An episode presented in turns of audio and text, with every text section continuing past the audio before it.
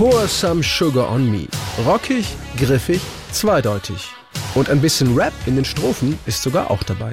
Im Frühjahr 1988 schaffen es Def Leppard damit bis auf Platz 2 der US-Charts. Die Single sollte zum größten Hit in der Geschichte der britischen Hardrock-Band werden und sorgte ganz nebenbei auch noch dafür, dass sich das dazugehörige Album Hysteria bis heute über 25 Millionen Mal verkauft hat. Doch es dauerte, bis Def Leppard endlich Superstars waren.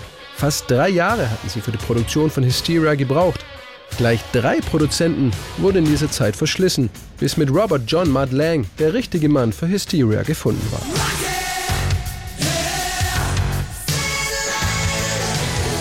Dazu kam, dass Def Leppard während der Albumproduktion auch noch den Schicksalsschlag des Drummers Rick Allen verarbeiten mussten, der bei einem Autounfall am Silvestertag 1984 seinen linken Arm verloren hatte. Doch mit Hilfe eines elektronischen Schlagzeugs, das es ihm erlaubte, hauptsächlich mit den Füßen zu spielen, konnte er weiter in der Band bleiben.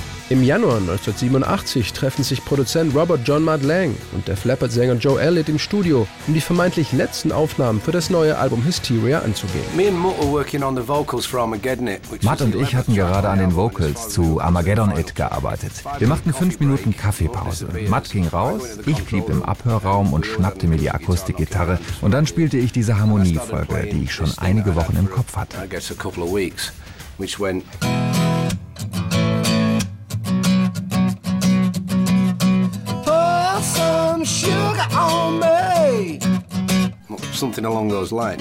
Als Matt wieder zurückkam, fragte er, was das für ein Song wäre. Ich sagte, das ist nur eine Idee, keine große Sache. Und er meinte, nein, das ist das Beste, was ich in den letzten zehn Jahren gehört habe. Wir müssen diesen Track unbedingt aufnehmen. Noch ein neuer Song? Die Plattenfirma war sowieso schon ungeduldig, denn nach über drei Jahren waren die Kosten für die Albumproduktion mit 5 Millionen Dollar längst aus dem Ruder gelaufen, erinnert sich Schlagzeuger Rick Allen. Wir haben das dann relativ schnell zu Ende gebracht. Aber ich denke, die Nachricht, dass wir noch einen weiteren guten Song aufgenommen haben, war definitiv nicht das, was die Plattenfirma von uns hören wollte. Sie wollten einfach nur, dass wir fertig werden und endlich die Platte rausbringen. Aber im Rückblick war es natürlich gut, dass Matt insistierte und sagte, das ist der Song, der uns noch fehlt. Nachdem die Band im Studio ihre Instrumentalparts eingespielt hatte, brauchte Pour Some Sugar on Me nur noch einen passenden Text, erzählt Sänger Joe Elliott. Matt und ich hatten beide ein Diktiergerät in der Hand, platzierten uns an den jeweiligen Enden des Mischpuls und machten irgendwelche Geräusche, während das Playback lief. Dann tauschten wir die Geräte aus und versuchten zu übersetzen, was der andere improvisiert hatte.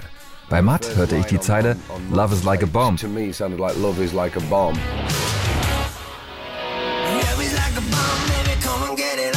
Living like a lover with a red iPhone. Looking like a tramp,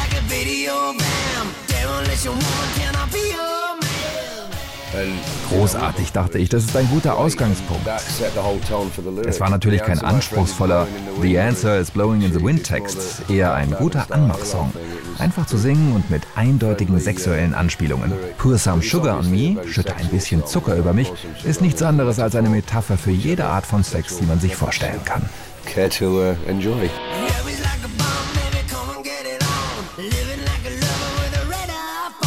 Looking like a tramp, like a video bam. Demolition one, can I be your